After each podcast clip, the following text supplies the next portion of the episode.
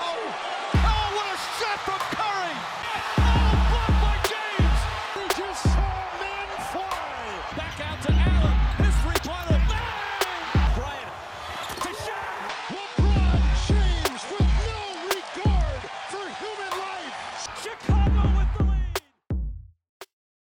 Muy buenas de nuevo, estamos en un nuevo lunes de Pupurrí. Hoy dirijo yo el cotarro, pero como siempre estoy acompañado de los mejores periodistas de la zona. Primero de todo, Ángel, ¿qué tal? Hola, muy buenas. Álvaro, Buenas. Javi, Hola, ¿qué tal? Jorge. Hola. Y hoy pues, como he dicho, vamos a hablar de, de un poco de todo, de lo que ha pasado este fin de. Y primero vamos a comenzar con, con el tenis, que comenzaron los, lo- el ATP Finals. Bueno, un ATP Finals, ¿no? Sí, a las finales de ATP. que bueno, no, no ha sido muy afortunado, ¿no? Para nuestro, nuestro referente, nuestro padre del deporte, Rafael Nadal. Javi, ¿qué nos puedes contar? No, la verdad que no. Eh, sí, comenzaron, como bien dices, ayer, domingo, y jugó eh, los primeros partidos del grupo de Rafa. Y eso, y Rafa debutó un debut bastante desafortunado. eh, perdió 6-7 y 1-6. Eh, así que bueno, un primer set bastante competido en el que Rafa parecía que mostraba buen nivel y parecía que se disipaban los fantasmas de París de la pasada semana. Y, bueno, y al final mm, no sé muy bien por qué eh, se cayó en el segundo set y le metió ese 6-1 eh, Taylor Fritz que, que al final pues le deja bastante complicada la, la clasificación para, para las semifinales porque tiene que jugar todavía contra Casper Ruud y contra Félix Oyer Aliasim y tiene que ganarles a los dos. Con lo cual eh, veremos a ver qué tal Rafa, qué tal su estado físico también y veremos si consigue estas dos victorias para, para pasar de ronda. Es que, sinceramente, yo creo que Rafa Nadal es el mejor deportista español de la historia. Sinceramente. Pero últimamente está teniendo eh, una temporada que no sé si es por también problemas extradeportivos, bueno, no problemas, sino cosas bonitas que le están pasando, que ha tenido hijo. el hijo. eh, Problema, sí, vamos. pero que, que eso, que no sé, normalmente la gente, a pesar de su trabajo, los deportistas también, cuando tienen hijos, como que dedican un poco más de tiempo a su hijo y paran un poco si pueden. En el caso de los tenistas, pueden parar cuando quieran, entre comillas. O sea, nos apuntan al torneo y punto. Mm, Me parece que Nadal como que está forzando de más pudiendo dedicar tiemp- este tiempo a su hijo y luego volver, o sea, no sé, también es un, es, ya sabemos cómo es Rafa Nadal, es un animal competitivo y quiere ganar todo. Y las ATP Finals no la ha ganado nunca y debe ser que se quiere eh, apuntar a este torneo para ganarlo, a pesar de lo del hijo y tal. Y aún así, muy buen rival Taylor Fritz ayer. Los saques, eh, creo que al en el primer set hizo un 91% con primeros saques o algo así. O sea, brutal lo del saque del estadounidense. Y ahora Nadal, como ha dicho Javi, se ha complicado la vida porque además, a pesar de ser el grupo más sencillo de los dos, porque en el otro grupo hay, hay varias bestias, eh, se ha complicado la vida porque en cuanto pierda con Rudo Aliasim ya está fuera. Sí, justo en el otro grupo están Djokovic, Medvedev, Tsitsipas y Rublev, que obviamente a priori es un grupo más complicado que el de Rafa. Y a lo que, al hilo que comentabas tú de su nivel de forma, también comentar como dato curioso que es la primera vez que Rafa pierde tres partidos consecutivos desde 2009, que perdió en París y, eh, partidos en, en, las ATP, en las ATP Finals. Y ahora esta temporada le ha pasado otra vez lo mismo, perdiendo el, su partido del US Open, su partido de, de París-Bercy y su partido ahora, el debut en, en las finales. Así que veremos, veremos qué tal Rafa en los siguientes partidos. Y ya para cerrar su grupo, eh, comentar también la victoria de Casper Ruud a Félix Oyer Aliasim, el segundo partido de la primera jornada de su grupo. Y, y nada, y esta noche, eh, bueno, esta tarde, ahora mismo se está jugando el Medvedev-Rublev. Y esta noche tenemos un partidazo, eh, Djokovic, Djokovic y Sipas. Así que veremos si el serbio puede conseguir otra victoria sobre el griego. Que lo que habéis dicho de Rafa es un poco lo que hizo, a ver, es el caso totalmente contrario, pero es un poco lo que hizo Serena Williams. O sea, se quedó embarazada, estuvo un par de años fuera y luego ha vuelto a un, a un nivelazo antes de retirarse. O sea, Sí, es un poco eso. Mm, también el caso de Serena Williams Claro, es pero- quien tiene la hija. O Claro, sea, claro. al ser mujer, pues es más complicado por ese tema. Pero aún así, yo creo que igual tiene el mismo derecho a parar y a pasar tiempo con su hijo. Además, es que es. mm, Yo creo que es un momento de temporada que puede parar. O sea, mm, París ver si se lo puede saltar y no pasa nada. O sea, son al final Master Mills. Ya acaba la temporada, por decirlo así, de, de Grand Slam. Entonces, mm, se, po- se puede permitir, entre comillas, parar un poco. Que llega la Copa Davis y ya está. Y ya más o menos se ha tomado un mes de descanso, pero bueno, Bueno, ya sabemos cómo es. mm, Rafa que por eso no va a jugar a la Copa Davis. Se la, Claro. se la va a perder, se quedará descansando y ya hasta el comienzo de la temporada que viene. Bueno, pues aprovechando que estamos hablando de padres e hijos, hay que comentar el carrerón que hizo aquí nuestro, nuestro amigo el Nano, que fue una, el GP de Brasil, en el que, bueno, eh, Russell se hizo, se hizo con el Gran Premio, fue primero, seguido de Hamilton y después de, de un gran Carlos Sainz, que hizo un carrerón. Y lo que digo, destaca sobre todo eh, la gran remontada que hizo Fernando Alonso, que salió del puesto 18 al puesto, acabó en la carrera en el puesto número 5. Sí, sí, bueno, empezamos hablando con Fernando. Eh, primero de todo, impresionante. Impresionante. Yo hacía que... Dos palabras, impresionante. Sí, sí, sí, totalmente. Pero es que eh, hacía que no disfrutaba yo con Fórmula 1 así muchísimo tiempo, porque vimos a un Fernando eh, súper agresivo, que encima por primera vez en mucho tiempo el coche le acompañó durante toda la carrera, y, y- y eso que eh, Alpine tuvo un pit stop bastante mejorable porque se les enganchó una tuerca, pero, pero sí, eh, vimos una remontada que, vamos, para mí es histórica. Le dieron el piloto del día a Hamilton, que bueno, Por la cara. desde mi punto de vista no sé muy bien por qué, pero, pero sí, eh, Fernando remontada histórica eh, de la decimoctava a la quinta posición y, y- y increíble, increíble, la verdad. Está haciendo unas, unas carreras a- ahora a Está final de la temporada temporada muy bien. a un nivel increíble y mostrando un nivel que aparentemente un piloto con 41 años no muestra porque se van perdiendo reflejos o, o simplemente ya el cansancio de, de, estan- de estar tantos años hace que el nivel se pierda. Pero Fernando está haciendo unos carrerones a final de temporada, sobre todo el de Estados Unidos con, con el toque de, de Stroll que también remontó y el, de, y el de ayer en Brasil que la verdad son dignos de enmarcar, porque no tiene un coche relevante para, para optar a podio, pero es que Alonso a este nivel, con un coche como si tuviese el Mercedes, estaría luchando por el título sin duda. Pero yo creo que en el momento en el que está Fernando ya tenemos que asumir, siempre lo digo, que ya no va a estar compitiendo ahí por el campeonato y simplemente disfrutar de las carreras como la de ayer. Eh, como lo- estos adelantamientos, estas remontadas que nos regala él, que es que es de los pocos pilotos que lo hace, porque es capaz de terminar la clasificación ahí y de terminar luego la carrera tan arriba. Y también hablando de otro español, Carlos Sainz, a pesar de, de la mala temporada que ha hecho Ferrari, eh, ha quedado tercero y eh, muy bien, la verdad, muy bien, igual que Alonso ha acabado muy bien la temporada, Carlos Sainz se acaba adaptando, ya un poco tarde, la verdad, pero se acaba adaptando al coche y ayer demostró, por ejemplo, que eh, tuvo más ritmo que, que Leclerc. De hecho, eh, querían que intercambiase las posiciones para el, el segundo en el campeonato, porque están Pérez y, y Leclerc eh, igualados a puntos, a 290 creo que son. Sí.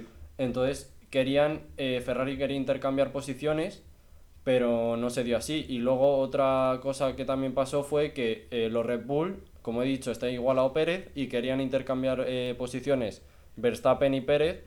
Y hubo una movida entre, Sí, entre sí. Verstappen y Pérez que...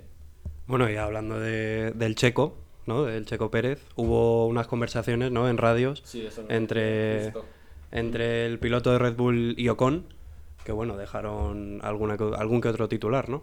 Sí, a ver, eh, básicamente lo que explicaba Jorge, que al final ya a estas alturas de la temporada, jugándose muchos puntos, los equipos hablan con sus pilotos para, para hacer unos apaños entre los dos pilotos de su escudería y básicamente lo de la conversación de, de, de Checo perdón, con su equipo era que, que, dejase, que le dejase pasar Verstappen a él para intentar luchar por ese segundo puesto del Mundial.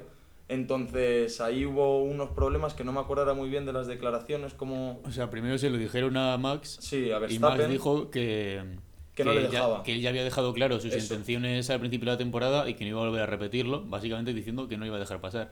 Y cuando se lo dijeron a Checo, Checo dijo que eso demuestra cómo realmente es eh, él. Y luego Pero- ya al final de la, de la carrera, unas horas después, Unas su, su jefe de equipo dijo que básicamente que se habían dado la mano y que estaba arreglado y que pasaban a la Pero siguiente esa carrera. radio, esa radio de Max, o sea, yo, bueno, no sé, no me acuerdo de la parte de Max. ¿Eso lo dijo después o lo dijo en el momento No, de eso carrera? lo dijo en el momento de carrera. Lo de que, lo de que no, lo de que ya había No explicado, pretendía- eh, justo, lo de Sí, que o no sea, pretendía dejarle pasar, claro, lo dijo en carrera. Ah. Era radio de carrera. O sea, yo me acuerdo de la radio de Red Bull, pero solo me acuerdo de eso, de la parte de Red Bull que le dice, si no llegas a Alonso, déjale pasar. Pero no me acordaba de lo de... Claro, claro, eh, es- exactamente. Es que eh, desde el box de Red Bull le informan a Max y le dicen, si no llegas a Fernando, deja pasar a Checo, O sea, para, para luchar por el segundo. Y entonces Max le responde que él no, no tiene ninguna intención de dejar pasar a Checo porque ya le ha dado unos motivos que no, que no va a volver a repetir y que no le tienen que volver a preguntar sobre este tema. O sea, el equipo le dice, Max, deja pasar a Checo, por favor. Eh, y dice, Max, ¿qué pasa? Eh, y luego dice, ya os, dijo, os dije este verano, dejad de preguntarme esto, de pedírmelo, por favor, no sé qué. Eh, ha quedado claro. Dijo, ya he dado mis razones y me sostengo en ellas, Eso, básicamente. Justo, justo. Y ya está. Sí, a Todo ver. eso a 300 por hora. Sí, sí, sí, sí, tal cual. Es como, como el nano sacando el dedo así diciendo que, eso no se hace. ya está, sí, sí. No, pero sí, bueno, no sé qué opinaréis vosotros. Yo lo veo bastante controvertido más que nada porque eh, tanto Max, que tiene ya el Mundial de Piloto asegurado, como la escudería, que tiene el Mundial de Constructores, no se jugaban absolutamente nada. Entonces era irrelevante que Max quedase una posición por encima o por debajo. Porque a Fernando mm, ap- aparentemente no le iba a adelantar en lo que quedaba de carrera. Y Y quedaban dos vueltas. por eso, entonces, eh, no le iba a adelantar a Fernando. La única opción que tenía Red Bull de mejorar su resultado era que Checo quedase por delante. Entonces, ¿Tenía Max alguna posibilidad de romper algún récord de puntos? No, Histórico. no, no, no, no. Claro, tenía posibilidad de, de hacer el récord del récord de carreras, pero, pero obviamente estaba sexto. Estaba sexto, claro. Claro, pero carreras es participar y terminarla, ¿no? No, no, no, No, no, victorias, victorias. victorias. Ah, victorias, Sí, dices. sí, sí, victorias. Claro, pero bueno. A ver, yo creo que eso depende de la mentalidad de cada piloto. Pero vamos, que si tenemos en cuenta... A mí al menos me sorprende este beef interno, ¿no? Eh, a mí me sorprende, eh, porque como tú bien dices ya estaba resuelto todo y a mí me llama la atención, al menos la decisión que toma Verstappen. Pero sí que eh, lo hablamos eh, ayer, por ejemplo, eh, lo importante que fue Checo Pérez el año, el año pasado para, para que Verstappen ganara el Mundial. Y, y- pero aún así, eh, a ver, esto al final es cuestión de respetar, como ya he dicho, son tomas de decisiones que toman los pilotos y lo que tiene que hacer Checo Pérez yo creo que es eh, callar y, y ya está, eh, aunque tenga sus razones. Sí, a ver, y también tenemos que tener en cuenta que nosotros lo miramos desde nuestra perspectiva y con mente fría. Ellos Y lo no tienen sabemos- que decidir en, en un segundo a 300 kilómetros por hora. Y luego no sabemos los problemas internos que hay en el equipo, que puede haber mil problemas dentro que nosotros no vemos y que las explicaciones nosotros no las sabemos, solo las sabe eh, Verstappen y el equipo, que es a quien se las dio. Y luego eh, George Russell, el mejor Russell de este fin de semana, Sí. eh, seguramente, ¿no? Sí, lo- los Mercedes la verdad es que bastante bien. Bueno, ya comentamos hace en Estados Unidos que tuvieron buen ritmo y que empezando la temporada como empezaron y tal, ayer otro 1-2, o sea que muy bien por los Mercedes, pero y- lo de comentar lo de Hamilton piloto del día, mm, según dicen, Robo. eso lo vota, según dicen eso lo vota la gente y yo creo que La gente son primos de Sí. Hamilton. Lo No, no, vota- yo creo que eso Son lo vota la familiares de- FIA son o- Lo vota. Toto eso. Sí. Sí, pero yo eh, veo también muy ilusionado, mucha ilusión en Mercedes por el proyecto para el año que viene.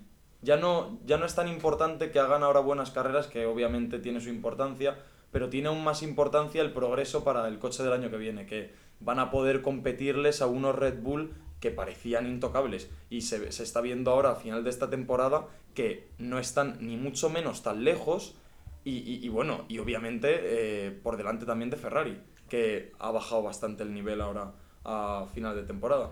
Y Lando Norris también se hizo carrerón, ¿no? Y encima venía de estar malo Sí, ese, pero luego se- ese fin de semana. Se dio Y... Terminó séptimo, creo. Sí, también apuntar dos cosas, que Leclerc y Verstappen, a pesar de haber terminado cuarto y sextos, eh, se dieron un toque eh, Verstappen con Hamilton y Leclerc con Norris, que al final le lastró un poco la carrera.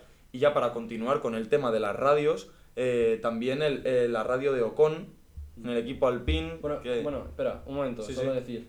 Lo de Russell, que no solo por el coche Mercedes ilusionado, sino por Russell, porque es un piloto muy joven y ayer justo ganó su primera carrera de Fórmula 1, o sea que tiene proyecto para años en Mercedes. No solo por el equipo, sino también por los pilotos. Sí, sí, sí, totalmente. Y lo de Ocon, bueno, pues eh, un problema más eh, en este año para Alpine, que ya sabéis que hay fricciones cons- constantes entre los pilotos, entre el equipo, eh, todo, la toma de decisiones. Y, y nada, y básicamente fue que, que le informaron a Ocon que en ese momento de la carrera estaba por delante de Alonso, eh, que dejase pasar a, a Fernando porque tenía mejores neumáticos y podía conseguir más- más puestos en la carrera. Y más ritmo. en Más ritmo, también. claro, e- e- era más rápido. Y bueno, y la respuesta de nuestro gran amigo Ocon, Ocon, di- dijo, eh, bueno, eh, primero adelanto a Vettel y luego ya veremos qué pasa. Ya como diciendo, Dijo, si, "Ni tenemos que coña". si tenemos que pelearnos, nos pelearemos. nos pelearemos. Y claramente, tajante, el, el ingeniero de Alpine dijo, por favor, Ocon, no luches con Fernando, déjale pasar.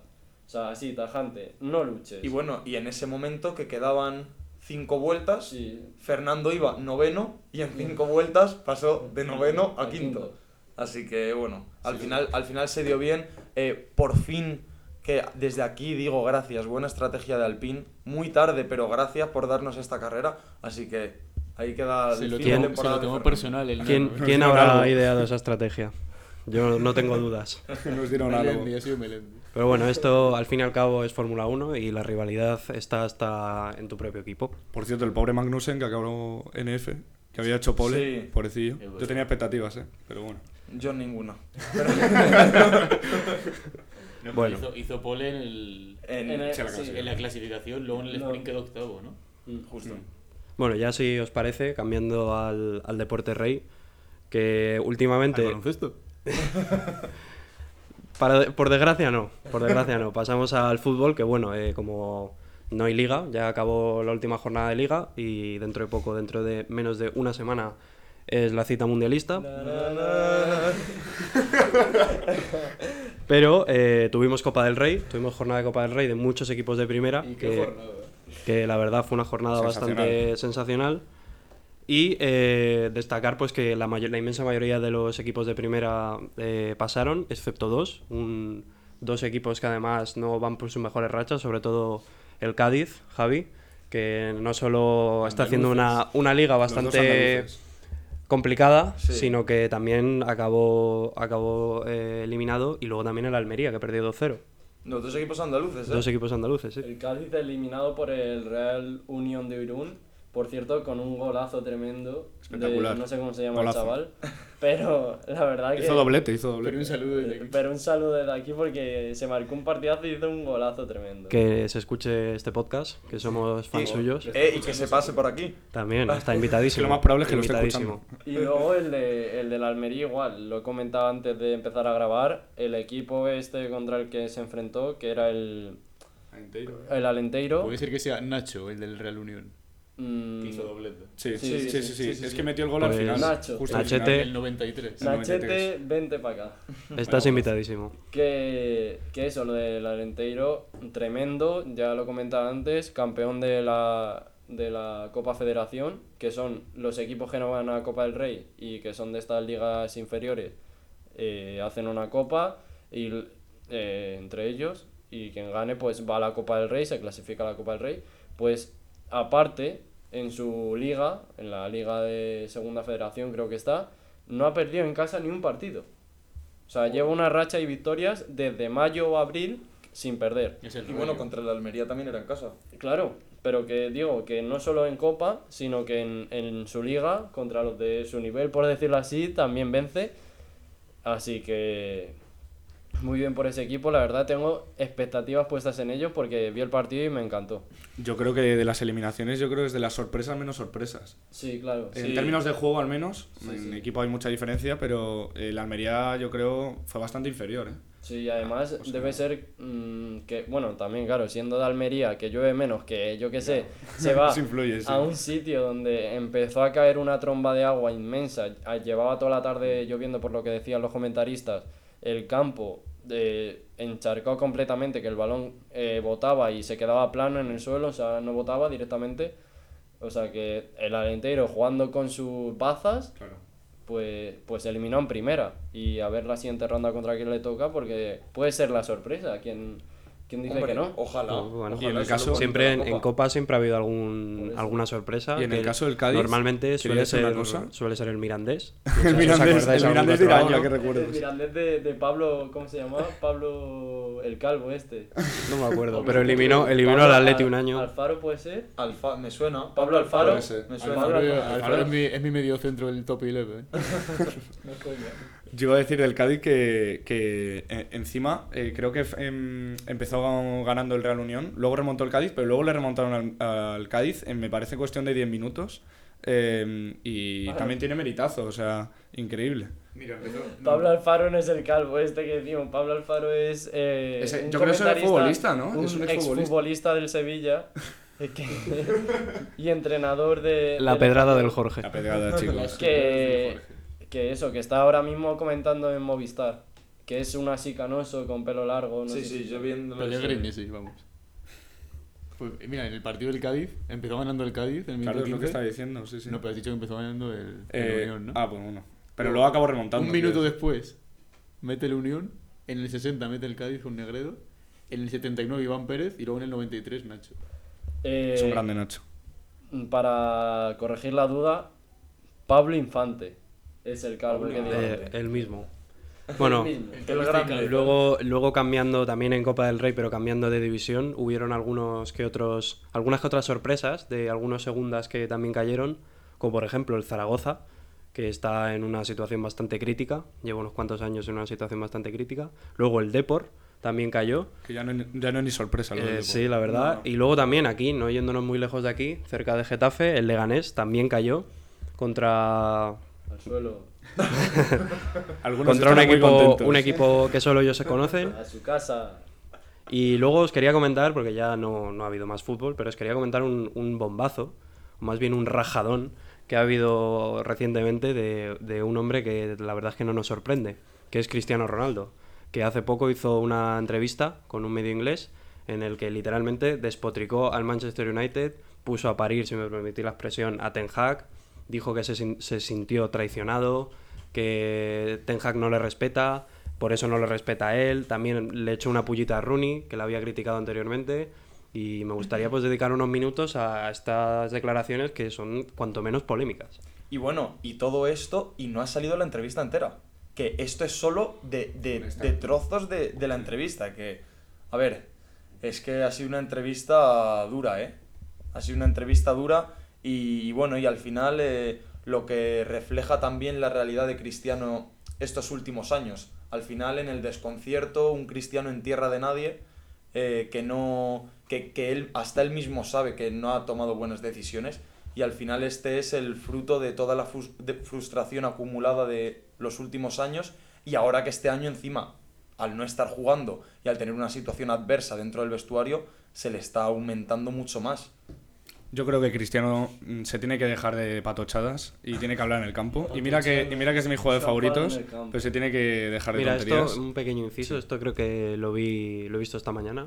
El Manchester United, con Cristiano, ha metido en todos los partidos que ha salido titular 14 goles. Y sin Cristiano ha metido 18. Dieci- Sí, sí, sí. Yo también he visto ese dato, bastante llamativo. Pues porque Rashford es el GOAT. Ahora mismo. No, y porque también Cristiano no ha jugado. Claro. No, pero esto en, en los partidos que ha salido titular, con comparación con los que no ha salido titular.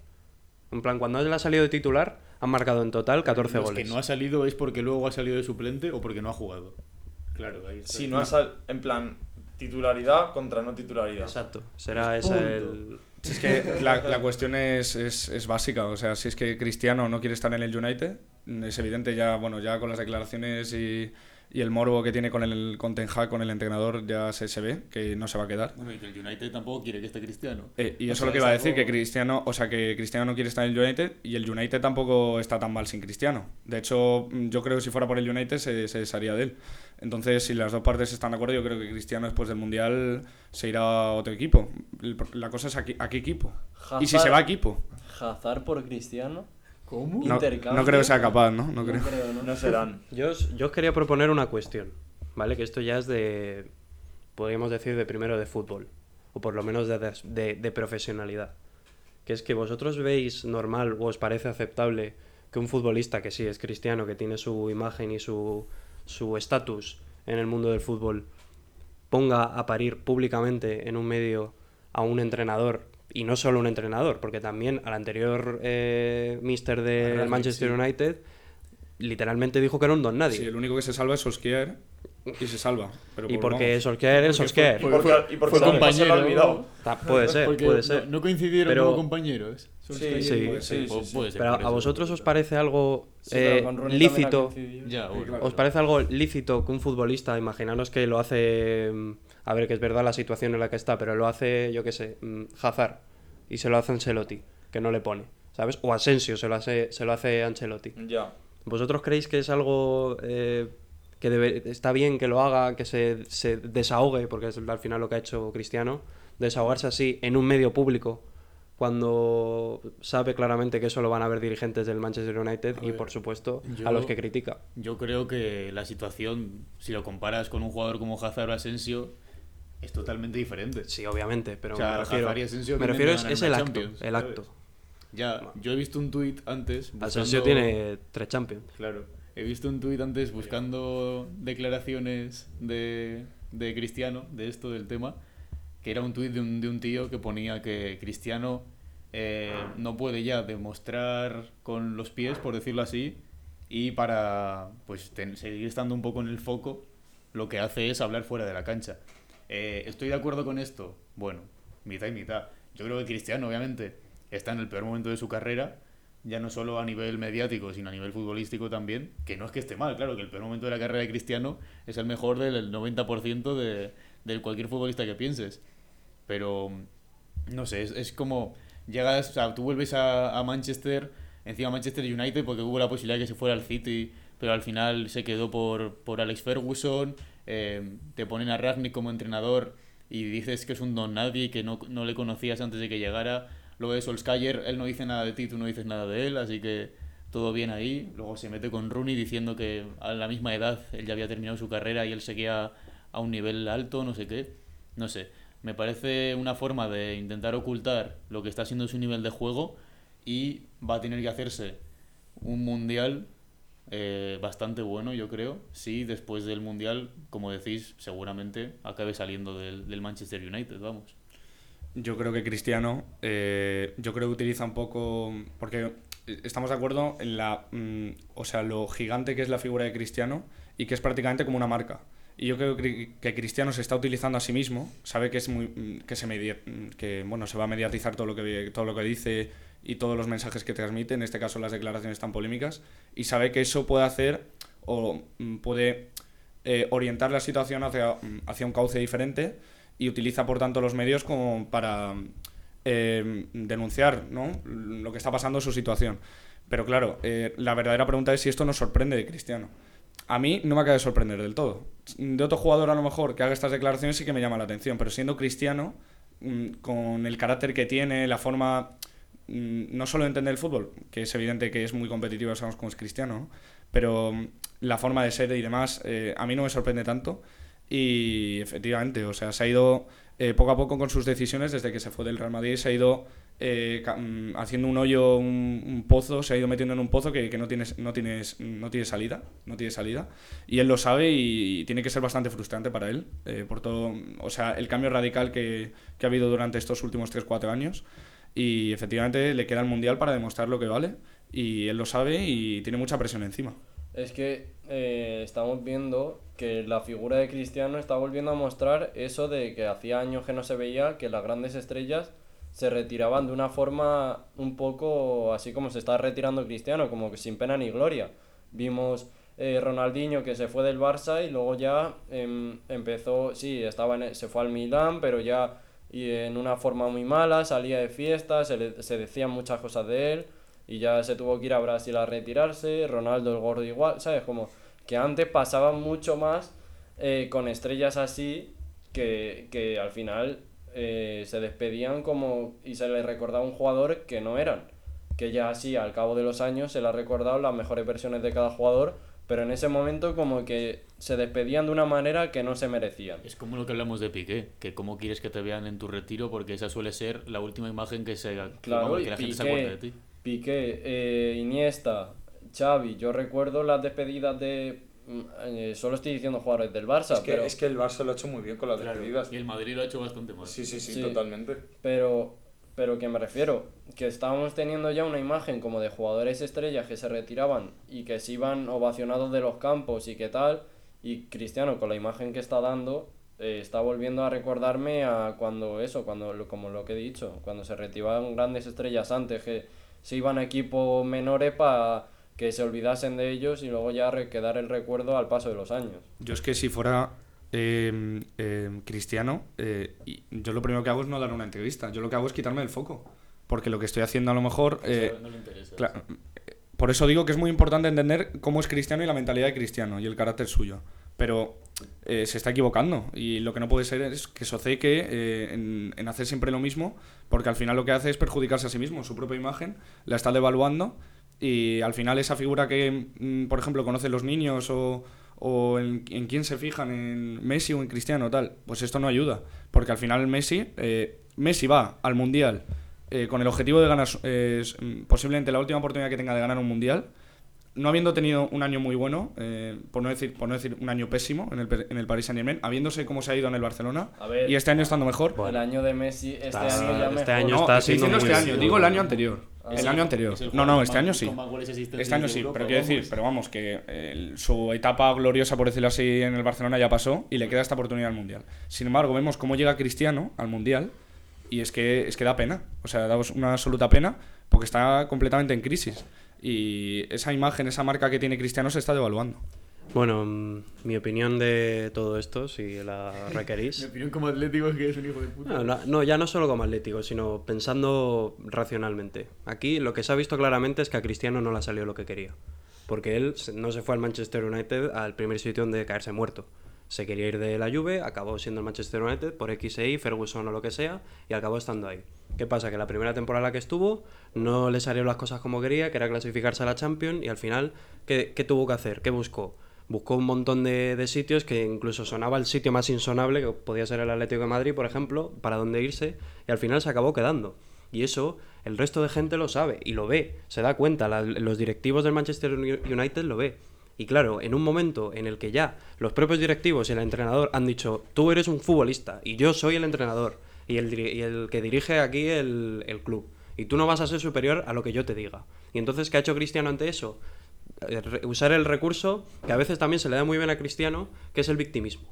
Porque si leéis, la entre- si leéis la entrevista, la mayoría de cosas que dice es que a mí me han traicionado, a mí me han herido, a mí cuando yo estuve mal con lo de con lo de lo de su hijo y todo el rollo, a mí ninguno del club me apoyó. A mí me han traicionado, a mí me han engañado, a mí me han tratado mal, ¿sabes? Es como una imagen de victimismo que claro, luego la- los titulares son los que pone a parir a la gente, pero sobre todo es un discurso de victimismo de dar de intentar dar no pena, sino empatía por Cristiano. Decir, joder, pobrecito, es normal que se fuera en el minuto 45 cuando su equipo iba perdiendo, se fuera al túnel de vestuarios y abandonara a sus, a sus compañeros. ¿Sabes? Y eso es lo que a mí, lo que a mí me parece algo inaceptable en un futbolista, ya sabes, Cristiano Messi o el puto Maradona, si me permitís el taco, que eso no lo puede hacer ninguno. Y ya no es solo por, por la imagen que sea, es por respeto. Es por respeto. Y aunque supuestamente Ten Hag no te haya respetado, lo que sea, da igual. Da igual. O sea, no, no da igual el fin y al cabo, sino decir, vale, pues lo que dices tú. Yo en este momento, en el que ahora mismo yo estoy, tengo ahora mismo la mira en la frente, mediáticamente, yo lo último que se me ocurriría es ir a un medio inglés a dar una entrevista para avivar más el fuego. Es una declaración de guerra, completamente. De decir, a mí me, me habéis jodido, bueno, me habéis jodido, me habéis, hecho que las cosas no me salgan bien, porque Cristiano ante esto, yo es una cosa que siempre voy a decir, piensa en su culo, piensa en su culo. Me habéis jodido lo que yo tenía pensado hacer, pues ahora os voy a joder a vosotros dando una mala imagen. Y lo que me pasa a mí ahora me da igual. Yo, eh, después del Mundial, seguramente me pire, eh, me iré a donde sea, donde mi, mi agente, mi, mi superagente me encontrará algún lugar en donde esté, pero yo aquí me voy a quedar a gusto antes de irme.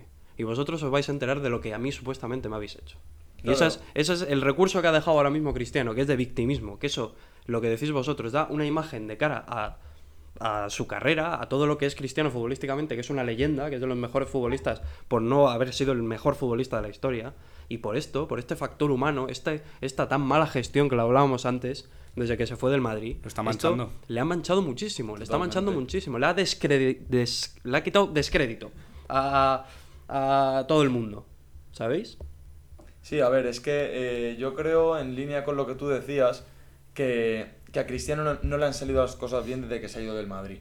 Porque Cristiano, por ejemplo, salía del Madrid, buscaba otra Champions o buscaba otro balón de oro, cosas que no ha conseguido al salir del, del Madrid. Pero sí que es verdad que yo desde mi punto de vista me da muchísima pena la situación porque Cristiano es de mis jugadores favoritos y me, y me da pena verle así pero también entiendo eh, en parte su situación. Sé que no lo puedo hacer porque tú no puedes dar unas declaraciones contra, contra tu club. No, es que es inviable, no, no la Hombre, puedes dar. La multa va a ser tocha, ¿eh? Hombre, Se hablaba claro. de un millón más- de libras. Y más sabiendo cómo es Cristiano, que siempre, eh, siempre ha sido como que ha querido, bueno, siempre ha sido, no, como que ha querido tener la imagen de ser un ejemplo para un club y tal, como ser el ejemplo de las categorías inferiores de ese club. Y y- más- Eh, más eso, era, eso era puro o sea, cuento. Claro. Eso era puro cuento. Haciendo estas cosas, eso Por demuestra digo que eso era que puro cuento. Demostrando lo que está demostrando ahora, es lo que dice Diego, que está demostrando que mucho bla bla, pero poco hacer. Sí, al final es eso, que a Cristiano le han salido mal las cosas y, y se pensaba que iba a llegar a un United con posibilidades de optar a Premier League o con posibilidades de entrar en Champions y al final se ha encontrado un equipo que está totalmente en reconstrucción, que necesita todavía muchos años para, para estar otra vez en la élite, que es justo lo que, eh, lo que Cristiano n- no tiene Lo años. claro. Entonces, Cristiano no necesitaba irse al United. Entonces, entre sus, deci- sus decisiones y entre los temas personales también que ha tenido con, con el club, se arma toda esta amalgama de cosas que al final acaban eh, en una bola de nieve inmensa que finalizan en estas, en estas declaraciones. Y a mí me da mucha pena que Cristiano se vaya de, de uno de los clubes de su vida, como es el Manchester United, mm, mm, por la puerta de atrás totalmente, porque yo supongo que después de estas declaraciones, después del Mundial, aquí no seguirá. Entonces, es eso, eh, lo entiendo, pero, pero Cristiano no puede dar estas declaraciones y tan duras. Otro, otro mercado de fichajes calentito para Méndez, ¿eh? Claro, y esto, como lo que acabas de decir tú, eh, ya nos olvidamos de que Cristiano vuelva al Camp Nou con el United para Europa Claro, League. Vamos, que- ya. Esa, esa super eliminatoria que íbamos a tener en Europa League ya se queda un mucho más deshinchada de lo que parecía. Totalmente. Al final también a Cristiano le quedaba esa cosa de intentarlo con el United. Y ahora ya con, con estas declaraciones ya eso queda totalmente a un lado y ahora pues, pues eso, para Cristiano queda el Mundial y después del Mundial pues la nada, lo que surja. O sea, ¿Os imagináis un retiro después del Mundial? Pero es que, Pues sería, pues Sería bastante random. Sí, sería una bomba, ¿eh? pero es que sería yo, bastante yo no lo veo tan... Yo, Yo no lo descarto loco, porque yo no he visto un, e- yo no veo un equipo mm, al que se puede claramente Al Olympiacos con Marcelo Eh, y James. claro, es que como no sea por ejemplo el Sporting de Portugal, Claro, lo que iba a decir. al- No, pero, al- pero al- fíjate que yo no me lo había planteado y ahora que lo has dicho tú, mm, no lo veo tan, tan extraño, ¿eh? Yo creo que... No lo vería tan, tan raro. No sé si quiere... No sé cómo de lejos está de coincidir con su hijo en un equipo, pero... Mucho, no, no, no. no O sea, no llega, ¿no? No, no, no, no. yo creo yo creo que Yo creo que depende yo creo que depende de cómo termine el mundial Portugal. Ya, bueno. No creo que lo gane Portugal, pero vamos a pensar que a lo mejor llega a la final y demás, puede entonces marcarse un retiro como Dios manda. Bueno, sin duda habrá que ver, habrá que ir viendo. El Mundial va a dejar bastantes bombas. Seguiremos informando. Seguiremos informando, efectivamente. Y pues bueno, ya que has hablado un poquito, Anwe, de informar, eh, vamos a pasar con, con tu deporte favorito y el de muchos, que es la N- el baloncesto, la NBA, que ha sido Sí, pues no ha una, una semana intensa, como siempre, de partidos. en las que, bueno, los Caps no han sido muy, muy afortunados, ¿no? Eh, no, bueno, si quieres primero decimos la, la clasificación. si Sí, adelante, bien. cántala. Eh, bueno, como has dicho los Cavs, empiezo por la conferencia este. Eh, los Bucks siguen ahí, eh, no tiene pinta de que se vayan a mover mucho, aunque No vamos a decir aquello de que no van a perder porque perderán esta noche y nos callará la boca. ¿sabes? no, tiene pinta de que se vayan a mover, aunque mis amigos de aquí de la esquina, los Jays, parece que están presionando bastante. Hombre, Se ponen 10-3 segundos en la conferencia este, le siguen Hawks, Cavaliers, que baja ahí hasta el cuarto puesto, Wizards y Sixers, Wizards también ha subido un montón. Eso sería puestos seguros de playoff. Luego en el play-in tenemos Pacers, Raptors, Knicks y Heat, que parece que empiezan a remontar. Y fuera tenemos Bulls, los Nets, que ahí siguen. eh, Magic, que ya no está en el pozo, ha asomado otro en la cabeza. eh, Hornets y Pistons. Y después en el oeste, eh, los Blazers. Bueno, ya sabéis que entre Blazers, Suns, Jazz ya van a ir cambiándose todo el rato. Están Blazers y Nuggets primero segundo, después Suns, Jazz, Grizzlies y Mavericks serían los puestos de playoff. En el play-in tenemos Pelicans, Clippers, Kings y Thunder. Los Kings y los Thunder igual, muy buena semana. Eh, después Spurs, Timberwolves, Warriors, Lakers y Rockets fuera de playoff. Y bueno, pues eso, los Warriors y los Lakers también siguen ahí, que no espabilan básicamente. Y lo que decías de los Cavs, pues sí, eh, 0-4 los últimos cuatro partidos contra Timberwolves, contra Warriors, contra Kings y contra Clippers. Eh, todos muy cercanos en el marcador, la verdad. Eh, con un Darius Garland y un Donovan Mitchell jugando bastante bien. Sí es verdad que en, en defensa hemos bajado bastante esta semana, pero Bueno, no... Garland hubo un partido, no sé cuál, que creo que se hizo uno de 9 en tiro Sí, de claro, campo. Garland en ese partido mal, pero por ejemplo Sí. Mitchell creo que se hizo 38 en ese Sí, partido. compensó. y en uno de esos partidos se hizo 50, ¿no? El de Ah, anoche. 51. El de anoche se hizo 51. En la noche, bueno, es que empieza, empieza Cleveland perdiendo de bastante, se ponen como a 10-15 con un D'Angelo Russell, otro Russell que podría ser de, podría ser personaje de la semana, El buen Russell. el buen Russell. eh, pero eso, empiezan bastante mal y luego empiezan a remontar. Darius Garland se hace de sus 51 puntos, creo que han sido 27 en el último cuarto o 25, algo así. Eh, y bueno, mete un triple a ponerse a dos también con un crossover bastante loco, pero al final pues no se lo acabaron llevando.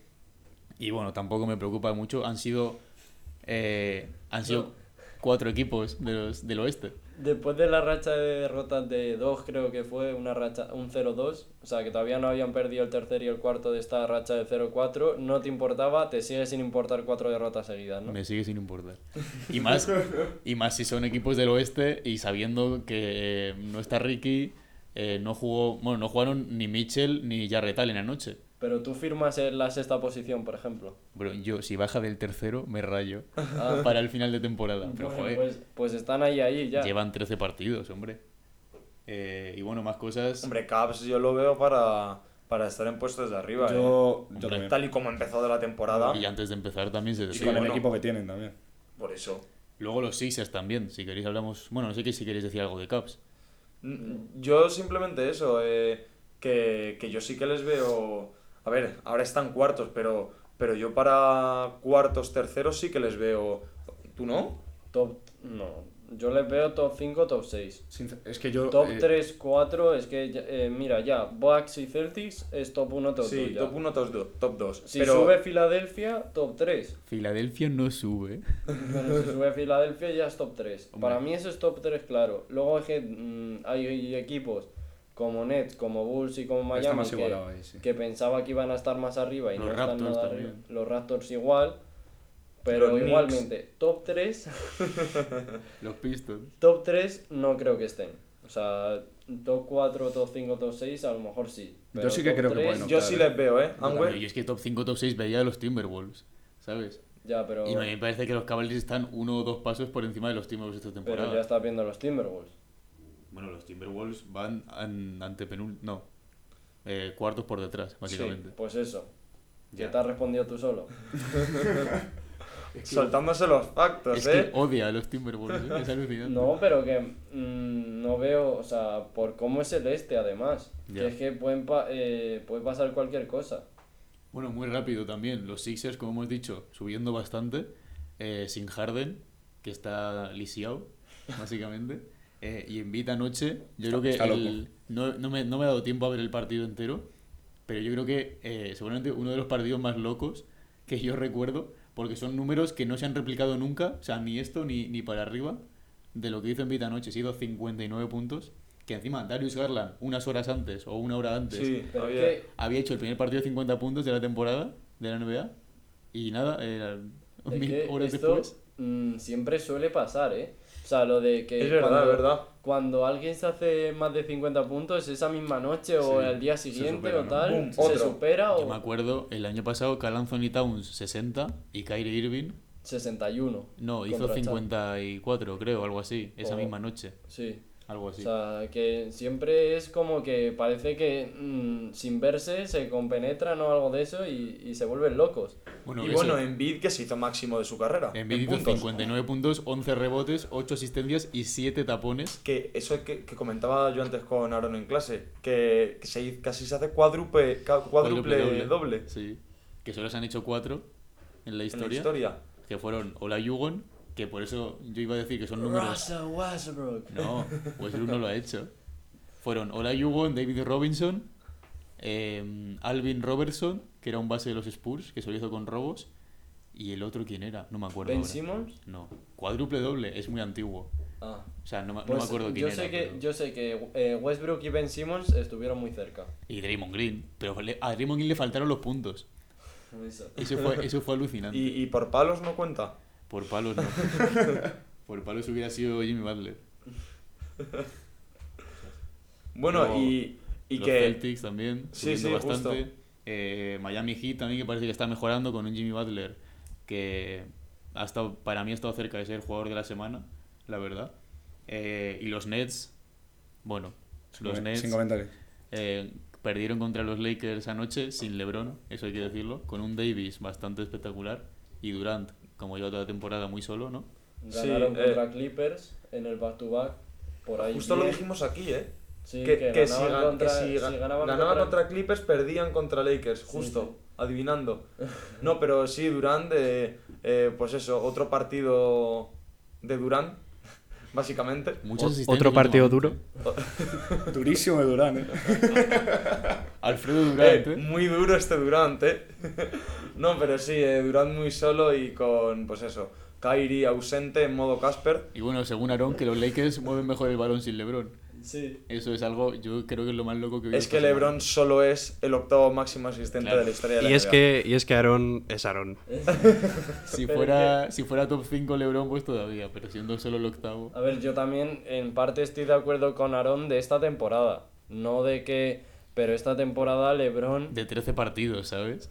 No. No sé. Pero eh, hay que admitirlo, Angüe, hay que admitirlo. es que es verdad. Yo- Sé que es tu jugador favorito y que le tienes una estima tremenda, pero es que LeBron no está haciendo la temporada, vamos, ni la mitad que nos tiene acostumbrados. Yo de estoy de hecho, acuerdo. está haciendo mala temporada. Yo estoy En de acuerdo que no resumen, que, tiene bien. que volver Carmelo.